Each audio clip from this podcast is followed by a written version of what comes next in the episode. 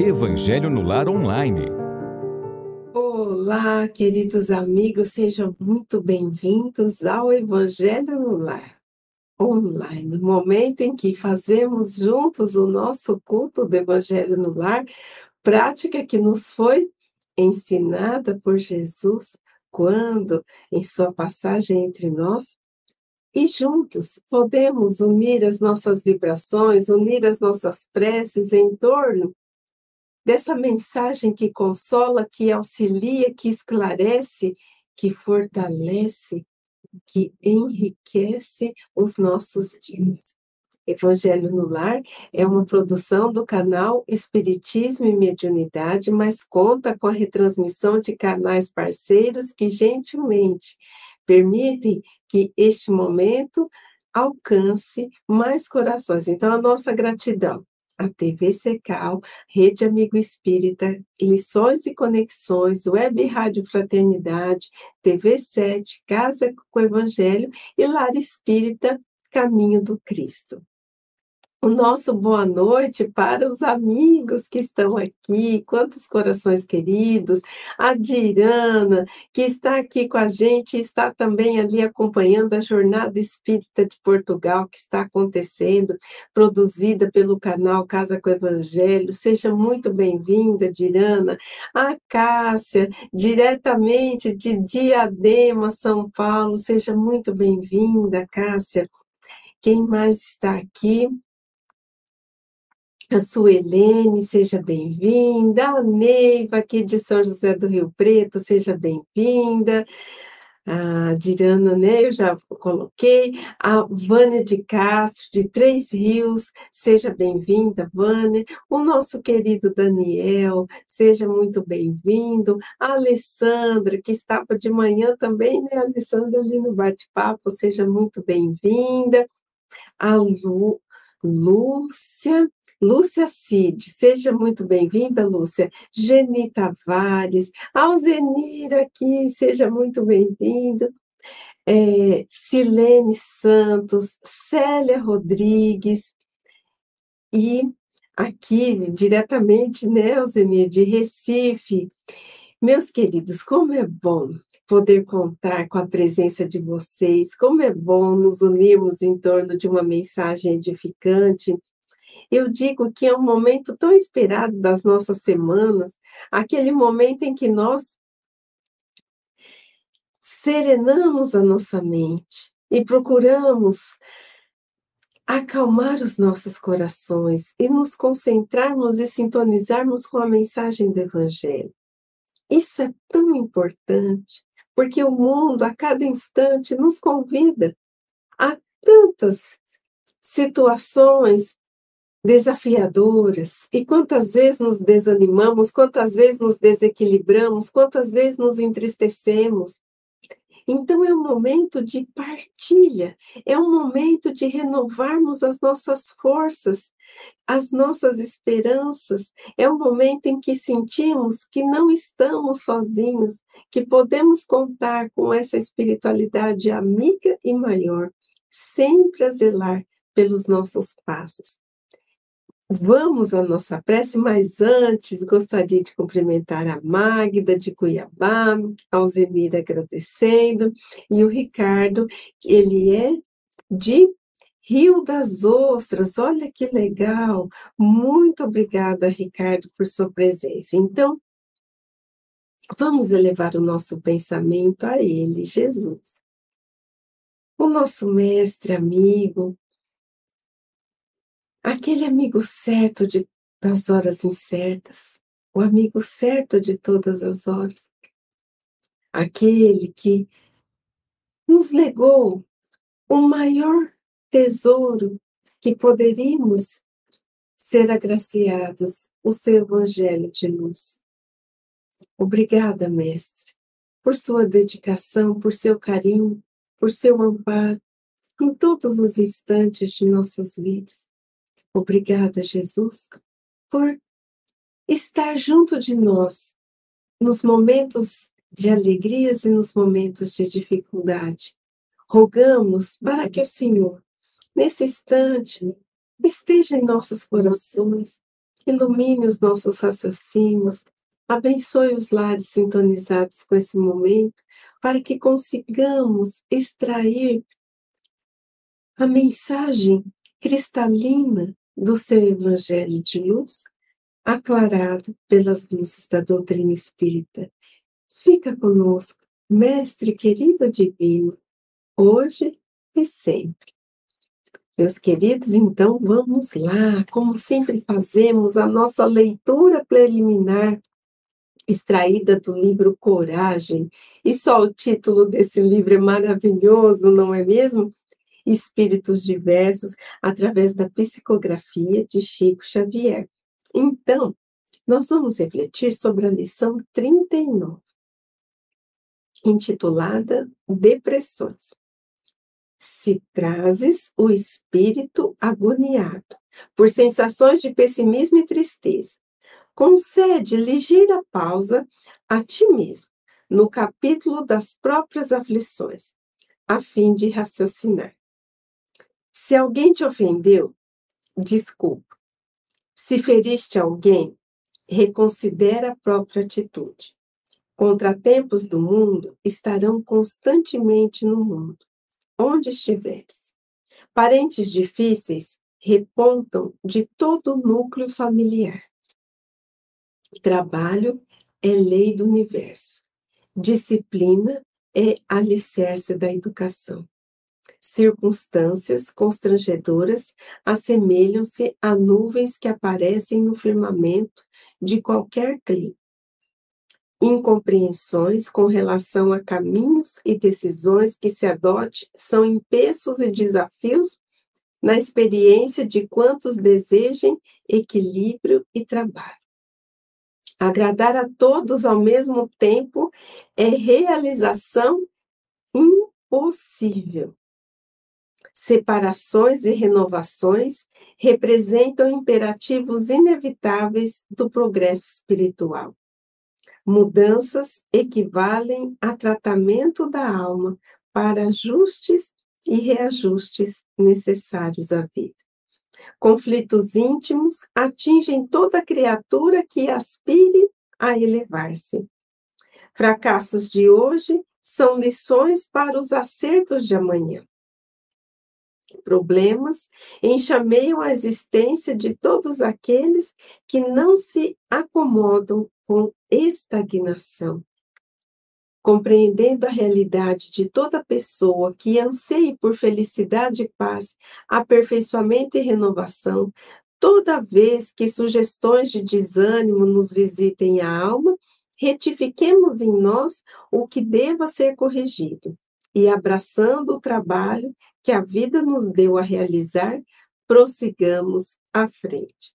Meus queridos, que lição maravilhosa! Porque de tudo que Emmanuel nos relatou nessa mensagem, nós já vivenciamos muitas delas, em algumas situações nós vivenciamos várias coisas ao mesmo tempo, e é muito frequente a chegada do desânimo, do desalento e da tristeza, por qual motivo for.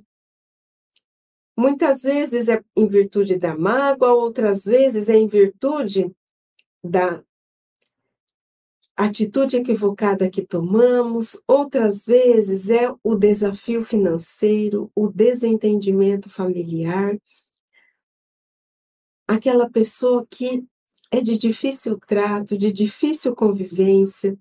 Quantas vezes somos nós que guardamos essa postura de intransigência, dificultando a convivência com os nossos familiares.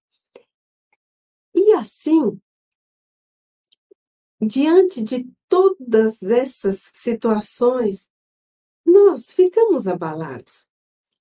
Nós ficamos muitas vezes sem esperança, porque olhamos apenas para o momento presente e não conseguimos enxergar além e assim acreditamos que aquela situação, que aquele estado de alma que estamos vivenciando, ele permanecerá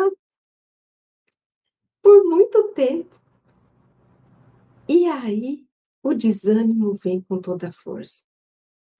O Espírito Emmanuel nos diz que todos nós que não nos acomodamos na estagnação, vivem, todos nós vivenciamos problemas em nossos caminhos. E muitas vezes o caminho da felicidade, da paz, do aperfeiçoamento e da renovação é repleto desses desafios para nos impulsionar à reflexão, ao progresso e à transformação.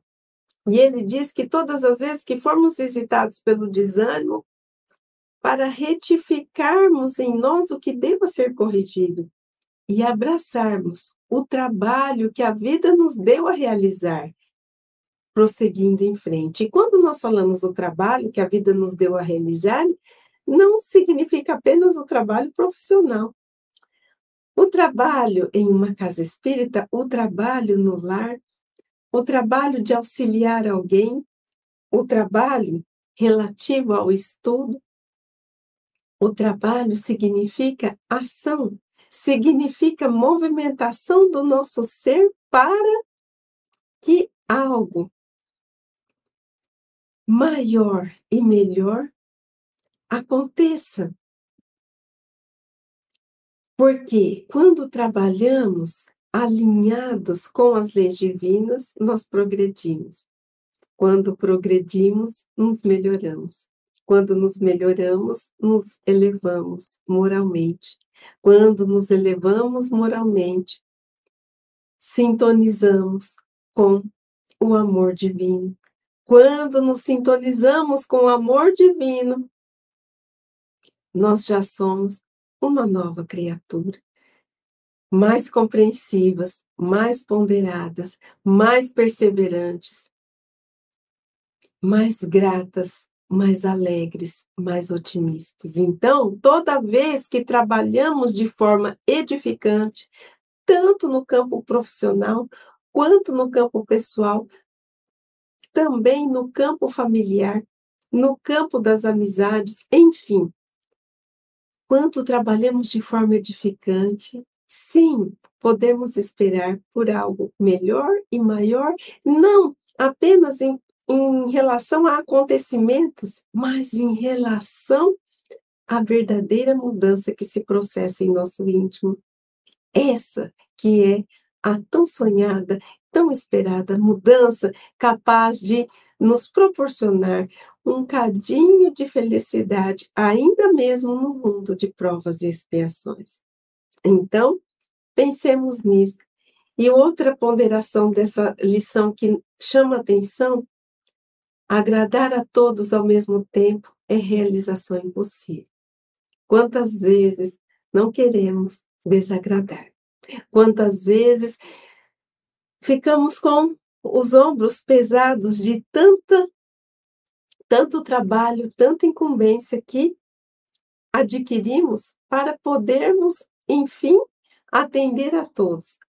Mas, meus queridos, sempre, por mais que façamos o nosso melhor, sempre há aquele que fica insatisfeito, sempre há aquele que traz a crítica, que traz a palavra menos feliz, auxiliemos sempre na medida das nossas possibilidades.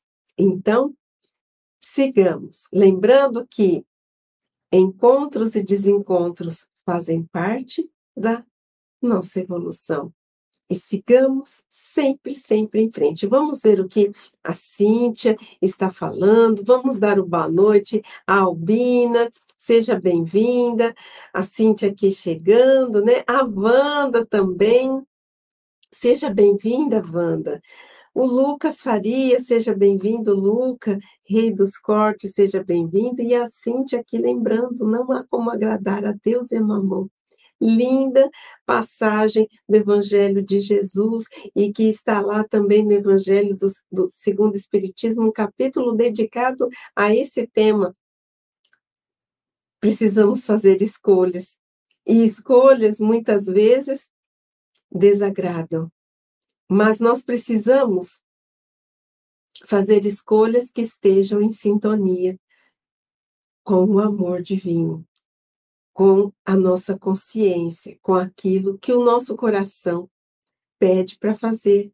Não é fácil escolher, mas é preciso decidir, porque quando não decidimos, criamos uma angústia, criamos uma ansiedade e ficamos sobrecarregados. Então, vamos lá. A, a Dirana dizendo, e o Mestre Divino Jesus é o nosso modelo quando diz: O Pai e eu ainda obramos sempre, quer dizer, ainda estão trabalhando, né, Dirana? Então, nós precisamos trabalhar também, trabalhar pela nossa transformação, trabalhar pela nossa redenção e trabalhar para a construção da felicidade do nosso próximo. Edilson, seja bem-vindo. Agora, depois dessas reflexões, do livro Coragem, nós refletiremos sobre uma lição do, li do livro, né, Evangelho segundo o Espiritismo. A gratidão a vocês, vocês não imaginam como é bom poder contar com os comentários, com a participação, com essa interação. Neste momento tão bonito de partilha e de aprendizado para todos nós. Então, vamos é, compartilhar aqui a lição. Ela é intitulada O Dever. Está lá no Evangelho segundo o Espiritismo, capítulo 17, intitulado Sede Perfeitos. E ela diz o seguinte: O dever é a obrigação moral, primeiro para consigo mesmo e depois para com os outros. O dever é a lei da vida. Encontramos-lo nos mínimos detalhes, como nos atos mais elevados. Quero falar aqui somente do dever moral, e não do que se refere às profissões. Então, aqui, nós estamos sendo convidados a refletirmos sobre o dever, esse dever no enfoque moral porque nós temos o nosso dever profissional, o nosso dever, né, enquanto é, profissionais, mas aqui nós estamos falando de um dever que ultrapassa os códigos de ética das nossas profissões. Nós estamos falando aqui de um dever que consegue enxergar o outro e consegue respeitar o outro, porque também gostaria de ter o seu espaço, os seus direitos respeitados e preservados. Então, é um dever sublime, é um dever que está relacionado à consciência de cada um de nós, consciência de que somos filhos de Deus e como filhos do Altíssimo, fomos dotados de uma centelha divina. Centelha divina essa que precisa ser desenvolvida ao longo da nossa caminhada. O senso de dever moral surge quando nós trazemos a consciência desperta para as nossas responsabilidades, enquanto filhos da criação e enquanto espíritos imortais encarnados em um mundo material. O dever, ele é cumprido, respeitado e vivido quando já trazemos essa noção de responsabilidade para com as nossas existências e para com as existências alheias. Então, ele primeiro, como diz a lição, eu vou voltar aqui para nós o dever a obrigação moral primeiro para consigo mesmo e depois para com os outros. Por que primeiro para consigo? Porque somos nós, aqueles que prestaremos contas do que fizemos com a encarnação que recebemos, com a oportunidade de estar aqui novamente para aprendermos, para redimirmos, para quitarmos débitos. Então, o dever é um, um ajuste com a nossa consciência. Ele surge quando a nossa consciência ela se descortina e percebemos que somos nós os responsáveis pela nossa felicidade ou pela nossa infelicidade. Ainda que tenhamos à nossa volta irmãos, criaturas, pessoas, amigos que nos tragam algum desapontamento, mas somos nós que escolhemos o que iremos fazer com aquele desapontamento, com aquela situação que chega até nós. Mas vamos continuar, porque é uma lição belíssima, como a Cíntia disse aqui, né? E vamos então saboreá-la com bastante carinho, com bastante atenção. Na ordem dos sentimentos, o dever é muito difícil de ser cumprido, porque se encontra em antagonismo com as seduções do interesse e do coração. Suas vitórias não têm testemunhas e suas derrotas não sofrem repressão. Então, meus queridos, o dever, ele é difícil de ser cumprido, por quê? Porque nós sofremos ainda com as tentações que existem e residem dentro de nós. Tentações, muitas vezes, no âmbito do consumismo, tentações no âmbito da maledicência, tentações no âmbito dos vícios. Trazemos ainda as nossas imperfeições. Então, quando nós damos espaço para que esses convites menos felizes vençam e mobilizem as nossas atitudes, aí fica difícil cumprirmos esse dever moral, esse dever de fazer o bem, de amar a todos, enfim. Só que esse duelo entre o cumprir o dever e o ceder ao convite menos feliz é um duelo silencioso que se processa no íntimo de cada um de nós. Por isso, ele não recebe aplausos e também não sofre repressão, porque muitas vezes as pessoas nem imaginam o que cada um de nós vivenciamos para poder tomar uma decisão um tanto quanto equilibrada. O quanto nós precisamos trabalhar, o quanto precisamos empenhar e esforçar para vencermos as más tendências e as más inclinações. Continuando com a nossa lição, e já já vou colocar o comentário de vocês, o dever íntimo do homem está entregue ao seu livre-arbítrio, o aguilhão da consciência, esse guardião da probidade, quer dizer, da moralidade interior. O adverte e sustenta, mas ele se mostra frequentemente impotente diante dos sofismas, quer dizer, dos enganos, dos engodos da paixão. O dever do coração, fielmente observado, eleva o homem. Mas como precisar esse dever? Onde ele começa? Onde acaba? Meus queridos. Olha, que importantíssima reflexão nós estamos sendo convidados a fazer juntos. O dever está intimamente relacionado, o exercício do dever está intimamente relacionado ao exercício do nosso livre-arbítrio. O dever cumprido fielmente eleva a cada um de nós. Mas é preciso escolher. Na questão 843 do Livro dos Espíritos, Kardec pergunta: tem o homem livre-arbítrio de seus atos?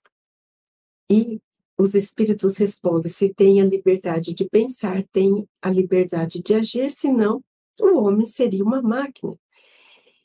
Então, se temos a liberdade de escolher, significa que Deus assim o permite para que aprendamos com o esforço próprio a fazer as nossas escolhas de forma adequada.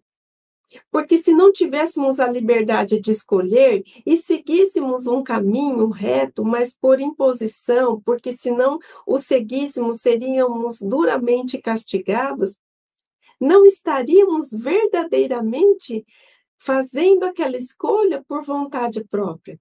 Estaríamos fazendo a escolha por uma imposição externa. Se temos oportunidade de escolher, é porque nessa escolha nós já vamos sedimentando aquilo que somos. O bem que já interiorizamos, o mal que já eliminamos, o que está movimentando os nossos dias.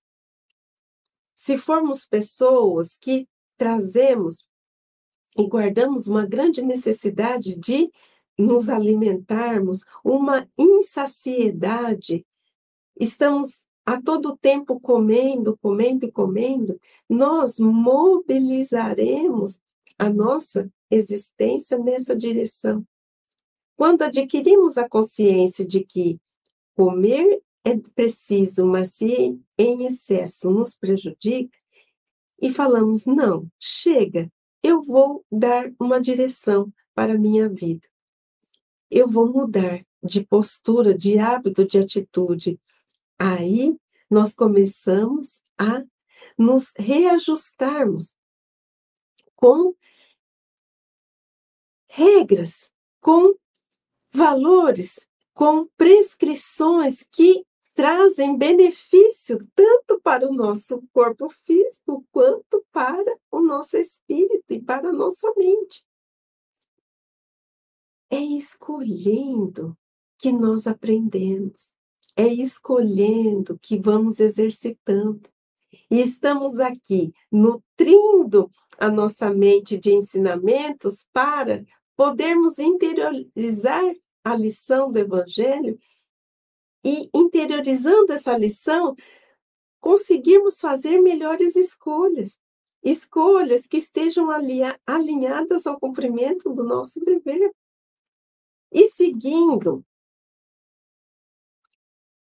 onde começa né, o dever o dever começa precisamente no ponto em que ameaçais a felicidade ou a tranquilidade do vosso próximo e termina no limite que não desejarias ver transposto em relação a vós mesmos, meus queridos. Essa ponderação é belíssima e importantíssima. Existe aquele ditado popular que o meu direito termina quando começa o direito do outro.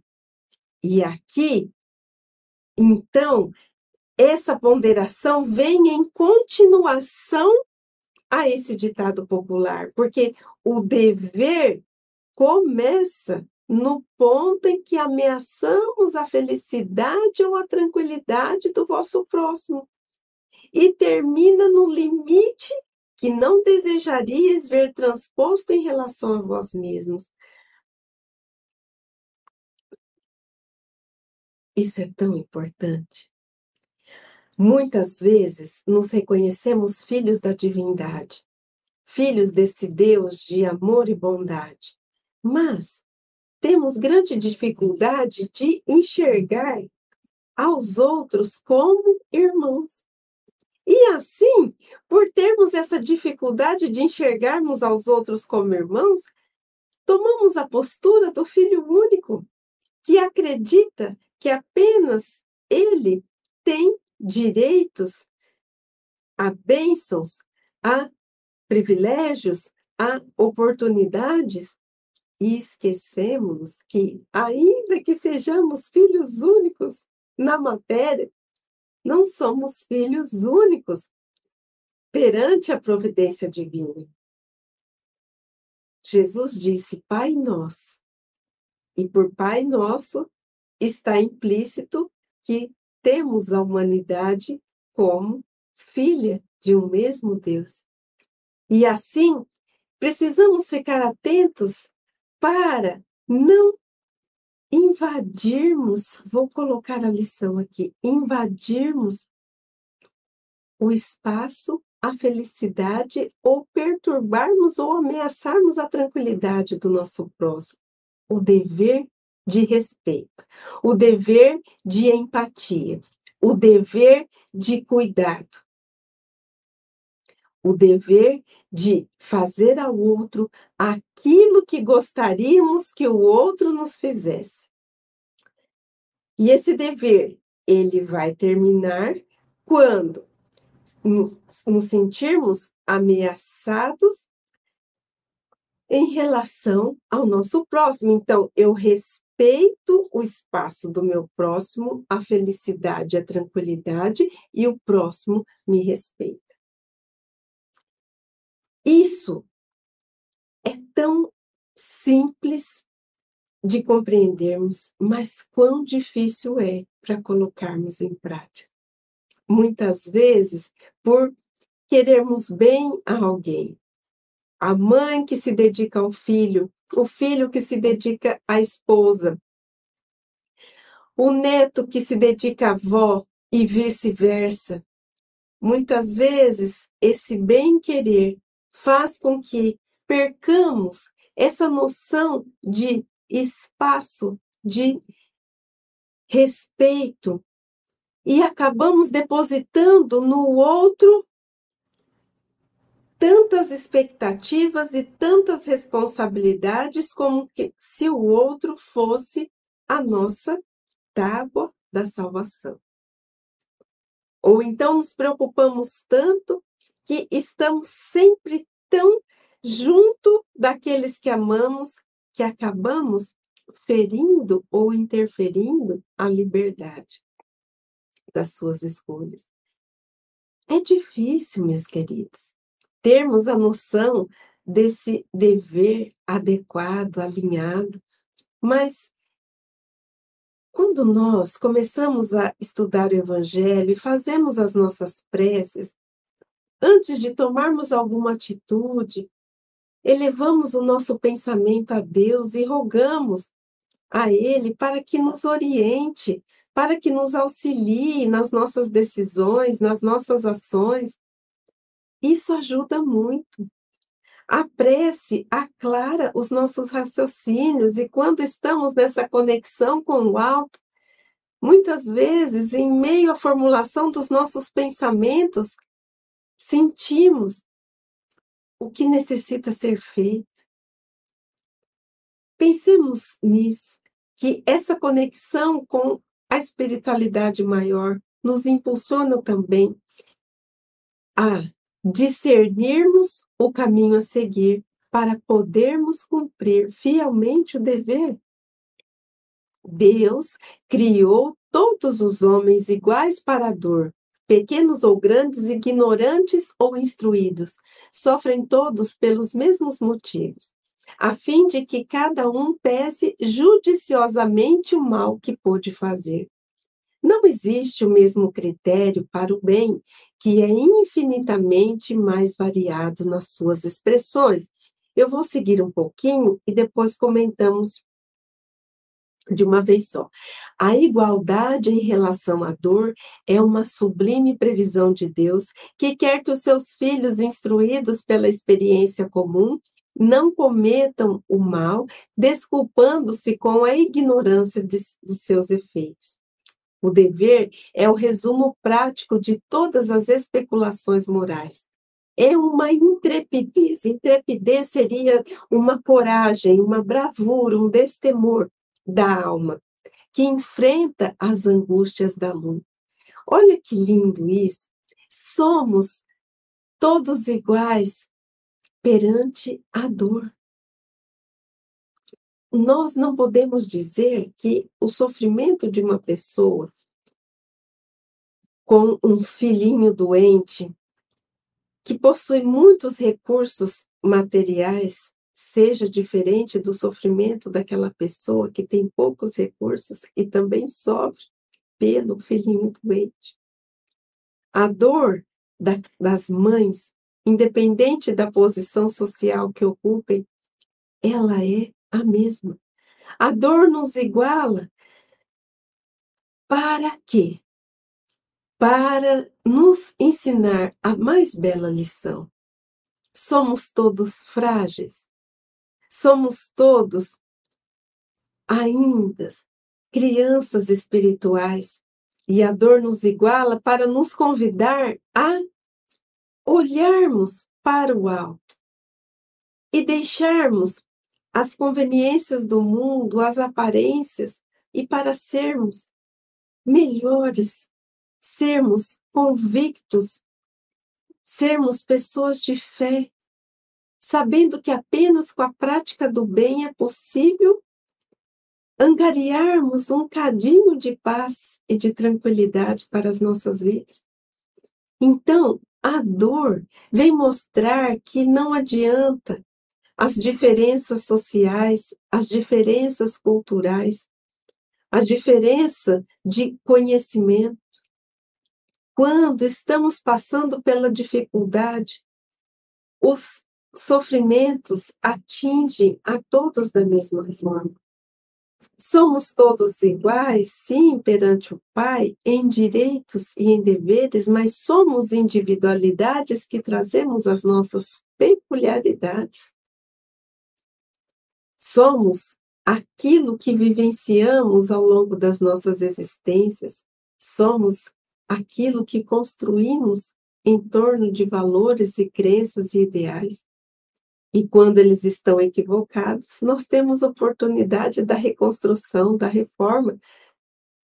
Pensemos nisso, que o dever nos dá essa força, essa coragem para enfrentarmos essas angústias, sabendo, eu não queria, por exemplo, passar por determinada situação. Vamos imaginar uma situação de enfermidade, mas eu sei que se eu passar por essa situação com resignação, com fé, doando o meu melhor, tanto emocionalmente, psiquicamente e tanto fisicamente, realizando o tratamento corretamente, eu sei que posso sair dessa enfermidade transformada, transformada. Posso ser uma nova criatura.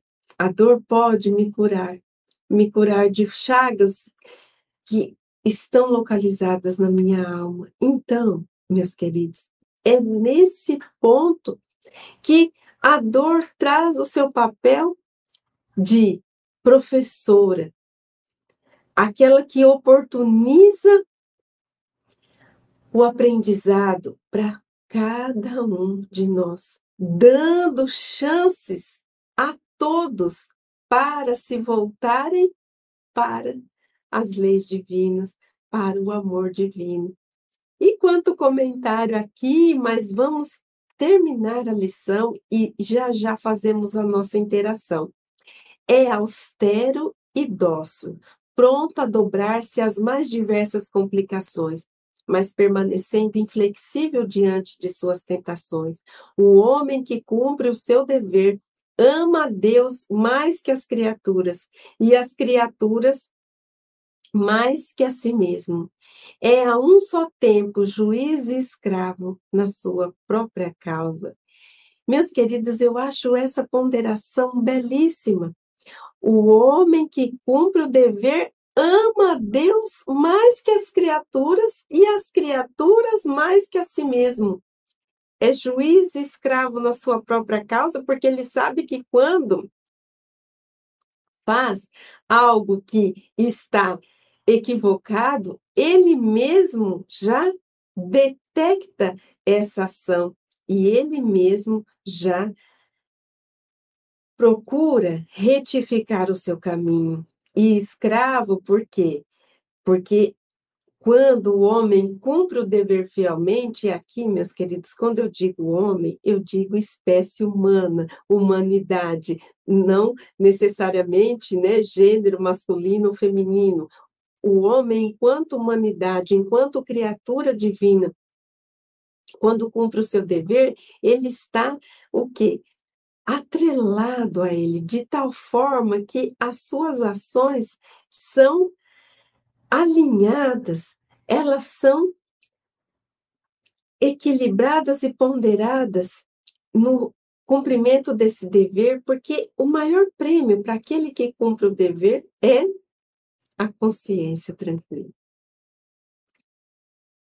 Só pode cumprir o dever, e aqui lembrando que a lição diz que o enfoque é o dever moral, só pode cumprir o dever aquele que ama Deus.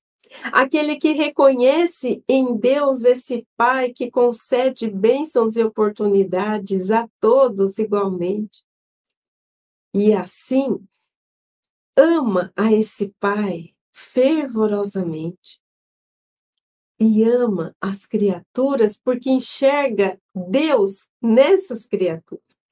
Enxerga Deus naquela pessoa que passa pela dificuldade enxerga Deus naquela pessoa que estende a mão pedindo o alimento. Enxerga Deus naquela pessoa que está agredindo, porque a sua alma está em conflito, repleta de espinhos. Enxerga Deus na beleza da natureza, no convívio com os animais, porque em cada ser da obra da criação, aquele que cumpre o dever consegue enxergar o convite divino ao amor. Consegue enxergar Deus em cada criatura. Porque apenas como nós, quando nós conseguimos enxergar Deus em forma de uma centelha divina no íntimo de cada criatura, é que conseguimos perdoar, é que conseguimos compreender, é que conseguimos tolerar, é que conseguimos muitas vezes auxiliar. Enquanto enxergamos no outro o inimigo o obstáculo, a dificuldade, a pessoa que muitas vezes nos prejudicou, nós não conseguimos transcender. Por isso que aquele que cumpre o dever tem Deus como referência, tem Deus como norteador da sua existência. E vamos caminhando para o final da lição. O dever é o mais belo galardão, quer dizer, é a mais bela recompensa da razão. Ele nasce dela como o filho nasce da mãe. O homem deve amar o dever, não porque ele o preserve dos males da vida, aos quais a humanidade não pode subtrair-se, mas porque ele transmite à alma o vigor necessário ao desenvolvimento. Quando estamos alinhados ao bem, quando estamos realizando o cumprimento do nosso dever, muitos males são preservados de nós. Ou quer dizer, nós nos preservamos de muitos males, melhor dizendo. Mas por quê? Porque a maioria das consequências ruins que chegam às nossas vidas são decorrentes do quê? da infração das leis divinas. Assim como no trânsito, se eu passo em uma avenida, estou dirigindo uma avenida que o, a velocidade permitida é 60 km e eu passo naquela avenida a 80 km, eu infringi e eu vou receber a consequência dessa ação na forma de uma multa que chega até a minha residência então, quando nós estamos alinhados com a lei divina e não infringimos as suas leis, nós nos poupamos de muitos males. Então, aqui a lição nos convida: faça o dever, mas não porque ele poupa de muitos males, porque você está com a consciência em sintonia com o cumprimento do dever, mas ame o dever, porque esse dever traz um vigor necessário para que nós continuemos vivenciando as experiências da vida. O dever traz, o cumprimento do dever traz essa convicção, essa força, essa certeza em que nós não titubeamos nas nossas escolhas e nem cogitamos fazer algo que seja equivocado ou que não esteja alinhado com a retidão, com a honestidade, com o respeito ao direito e ao território alheio. E, finalizando, o dever cresce e irradia sob uma forma sempre mais elevada, em cada uma das etapas superiores da humanidade. A obrigação moral da criatura para com Deus jamais cessa, porque ela deve refletir as virtudes do Eterno, que não aceita um esboço imperfeito, mas deseja que a grandeza de sua obra resplandeça aos seus olhos. Lázaro, Paris, 1863. Meus queridos, se queremos ser pessoas livres, se queremos ser pessoas leves, se queremos ser pessoas que são dotadas de um cadinho de paz, cumpramos com os nossos deveres. Porque é o cumprimento do dever que nos liberta. Fazermos tudo aquilo que queremos, dar vazão às nossas más paixões, às nossas más tendências, nos aprisiona aos equívocos que cometemos. O dever nos eleva, nos liberta, nos engrandece.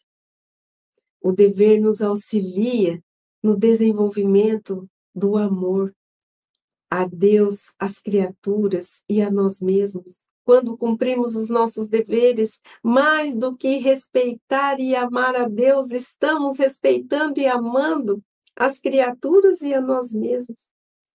É consciência em alinhamento com a serenidade, com a paz. Muitas vezes não somos capazes de fazer tudo, mas o pouquinho que pudermos fazer já é o primeiro passo já é importantíssimo. Lembremos de que Jesus, quando esteve entre nós, em um, nenhum momento se afastou do dever. Do dever de amar, de ensinar, de esclarecer, de curar, de acolher, de consolar. E quando estava ali, no momento derradeiro, trilhando os passos do Calvário, ele poderia, como o governador espiritual do nosso planeta, ele poderia se eximir do cumprimento daquele dever, porque não havia débito que justificasse aquela situação. Débito na vida de Jesus, ele estava quite com a lei divina, pelo contrário, Jesus participou da formação do orbe terrestre já na condição de espírito puro. Mas ele cumpriu com o dever da humildade. Ele cumpriu com o dever do amor, do perdão para com aquelas criaturas insanas que o crucificaram. Ele cumpriu com o dever do respeito ainda que estivesse sendo desrespeitado.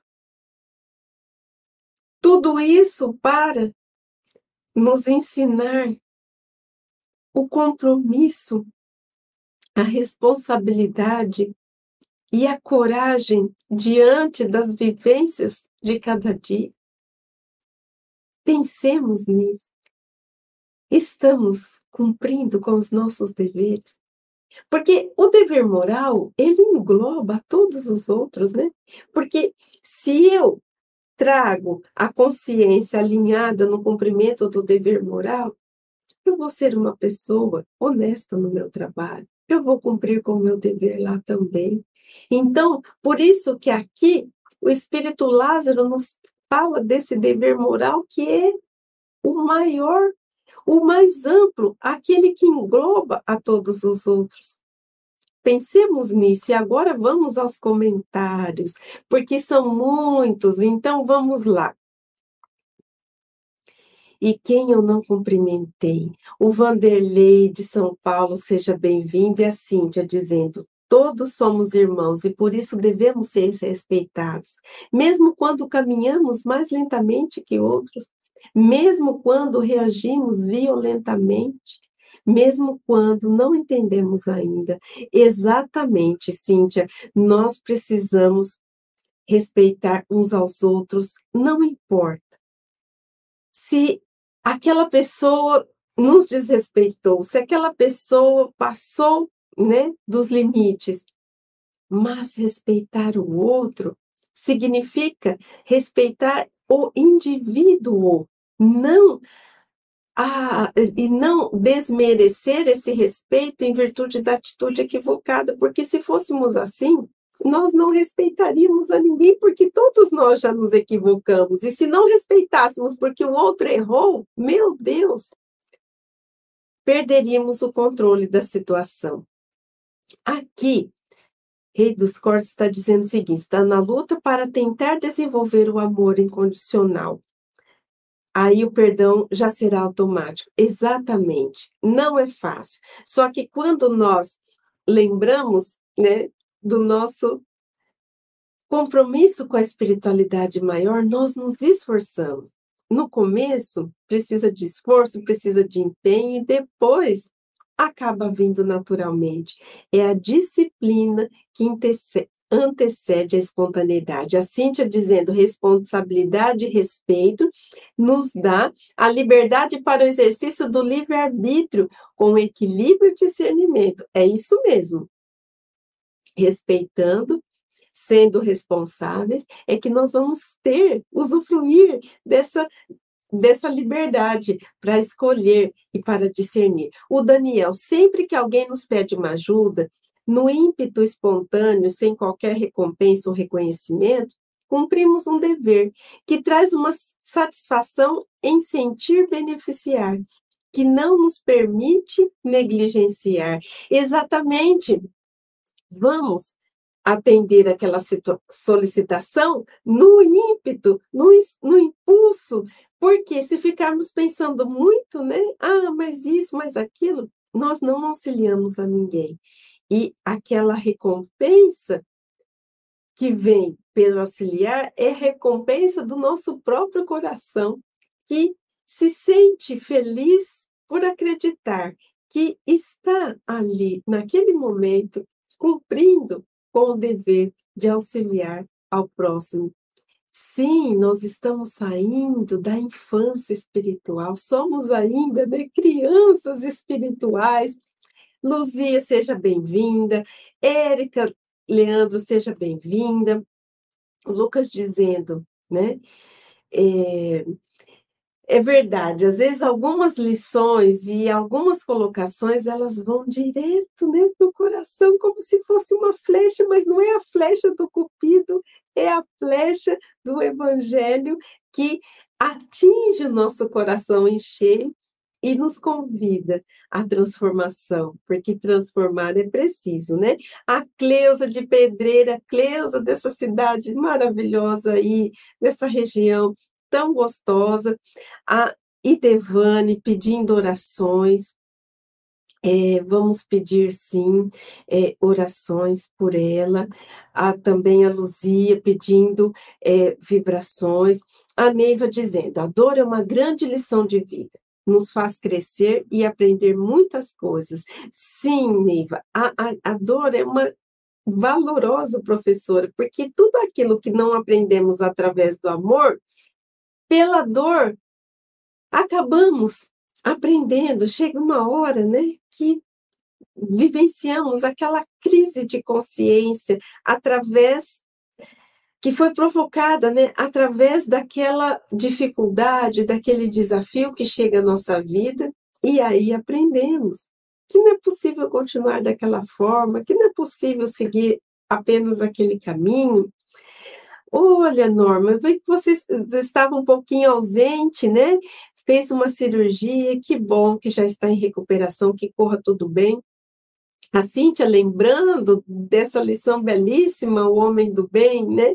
O homem do bem que é aquele que cumpre com o seu dever. E quando nós lemos o Homem do Bem, nós lembramos que lá eh, nessa lição diz que aquele que pratica, é, que, desen... que o homem do bem que é, é dotado de todas essas virtudes, ele ainda, elas ainda vão levar esse homem bem, de bem a descobrir outras que ele ainda nem conhece, mas o fato de já possuir, desenvolver essas virtudes, a levarão a muitas outras.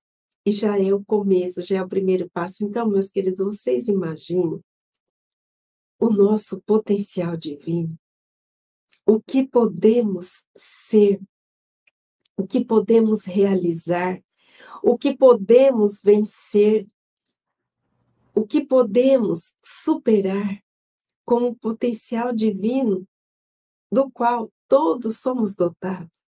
Se ainda não somos capazes de compreender todas as virtudes da pessoa de bem. Muito bem lembrado. E aqui a Cintia lembrando que toda vez que nós sair, sa, né, sair da órbita dói e provoca ainda né, um débito, que na linguagem oriental é intitulada karma, pro, provoca um débito, provoca um desconcerto, provoca um desajuste e que precisa ser ali reparado, solucionado e novamente organizado. A Dirana dizendo: verdade, Michele, a dor nos iguala, é a única para cada e, e, é única para cada ser. E é um sentimento que a gente não consegue partilhar. É, é nossa, né? É sua. É, e, e é isso, a dor, ela é a grande niveladora. Assim como o desencarne também é o grande nivelador de cada alma encarnada, porque chegando lá, o que vai pesar na balança é o bem que fizemos o lugar melhor ou pior em que nós iremos nos instalar ou permanecer por algum tempo está relacionado ao bem que já adquirimos e interiorizamos dentro de nós. Não bem material, o bem virtude, o bem relacionado a esse grande norteador do universo. A Rosa Maria, seja muito bem-vinda. O dever nos transforma, nos, nos lapida, nos torna pessoas responsáveis. E a Cássia agradecendo, nós que agradecemos, Cássia, a oportunidade de estar aqui com vocês. O cumprimento das leis morais nos aproxima do Pai. Exatamente. Costumo dizer que desenvolver a espiritualidade é fazer o caminho de volta para os braços do Pai, vez que todos somos filhos pródigos que um dia nos afastamos do Pai e nos recusamos a cumprir com os, com os nossos deveres deveres de amor para com aquele Pai que tão carinhosamente cuidava daqueles filhos, do dever de fraternidade para com aquele irmão que ficou ali no comando da lavoura, do dever de responsabilidade perante o trabalho.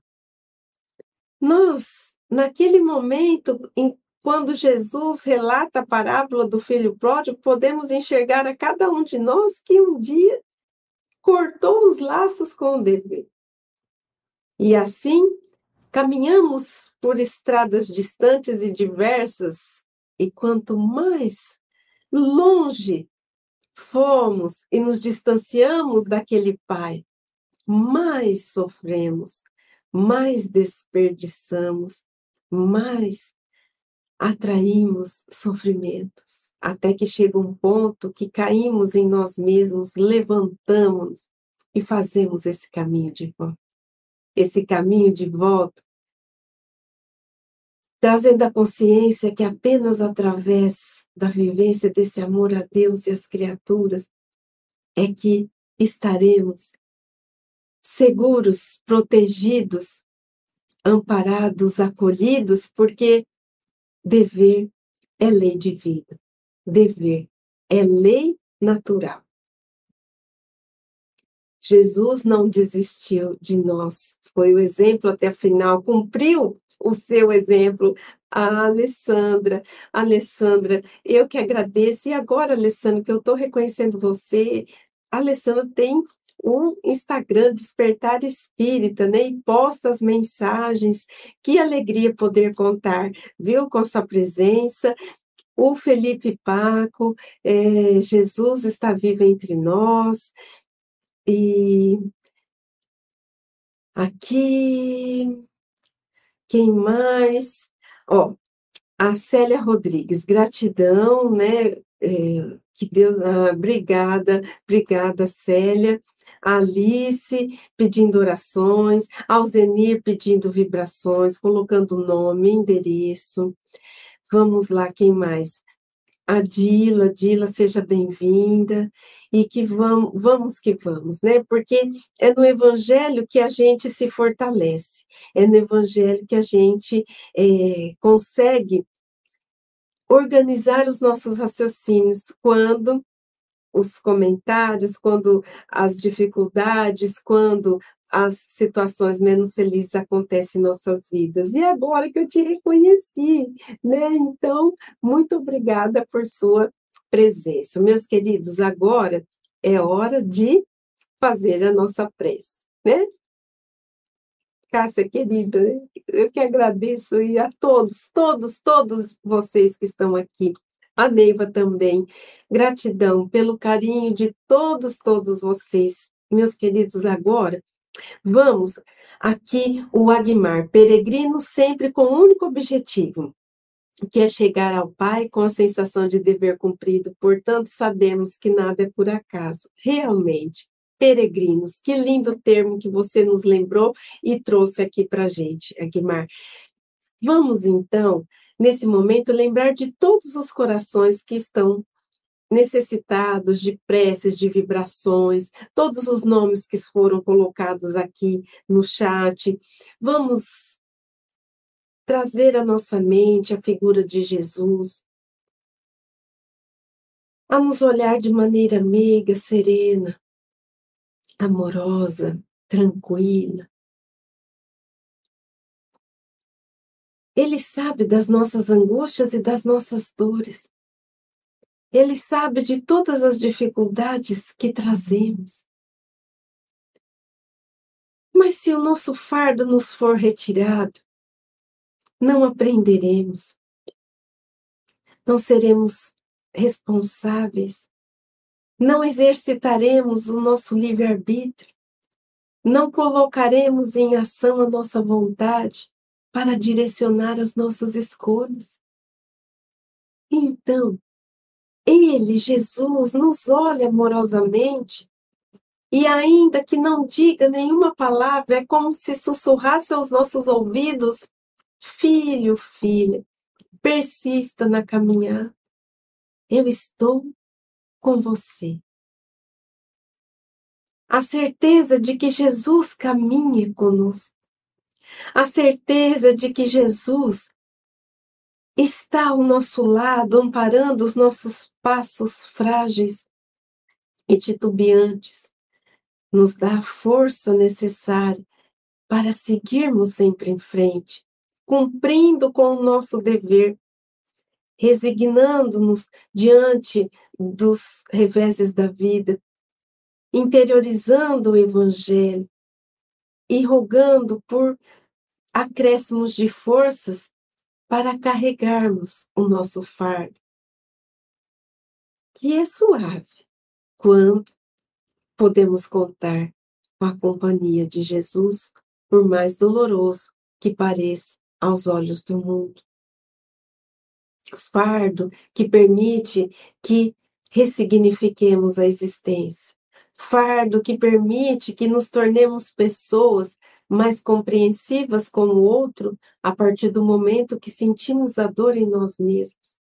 Fardo que permite que nós sejamos criaturas que não focam apenas na conquista da materialidade das coisas, porque existem conquistas muito maiores e que estão além desta vida.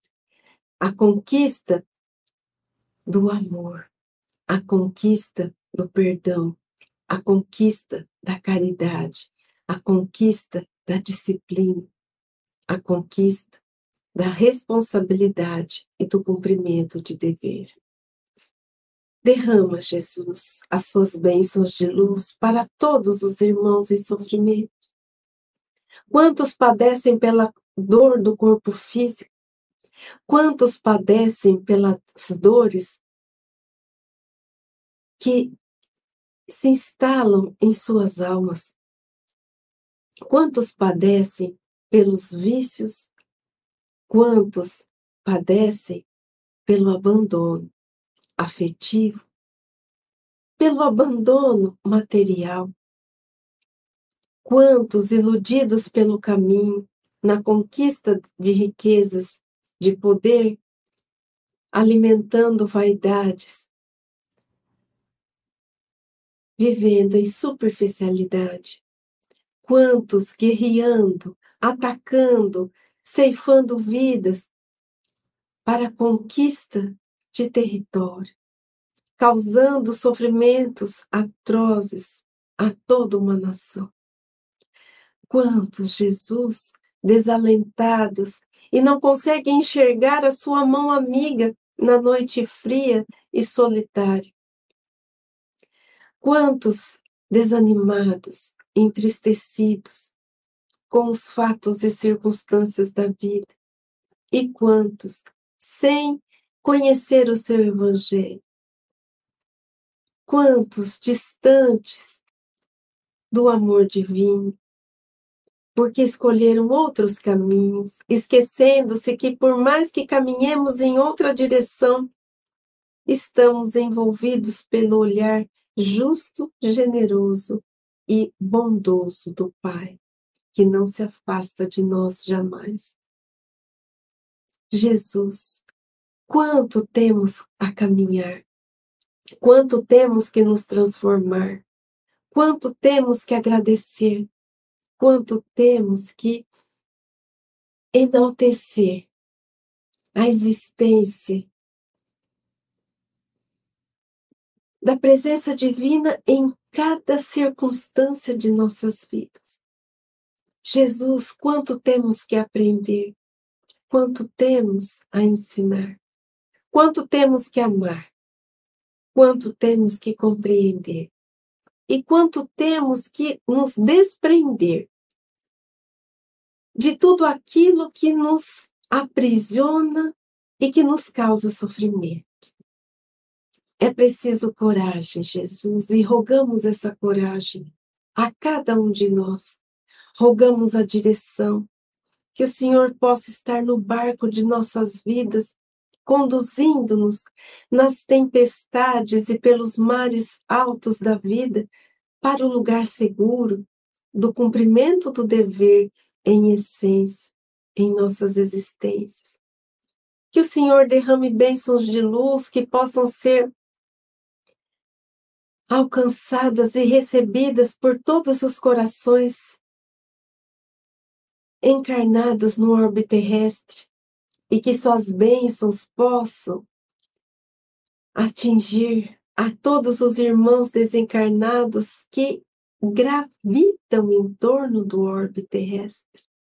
Consola, ampara, fortalece, guia, renova o nosso ânimo e a nossa esperança, que dias melhores sempre vêm quando perseveramos no bem. Se conosco, Jesus, hoje e sempre. Meus queridos, um grande abraço a todos, um ótimo restinho de sábado, um ótimo domingo. Semana que vem, seis da tarde, tem mais Evangelho no Lar. Espero por todos vocês e até lá. Tchau, tchau, pessoal. Beijo. Estude conosco. Faça parte da família Espiritismo e Mediunidade. Em Lives TV.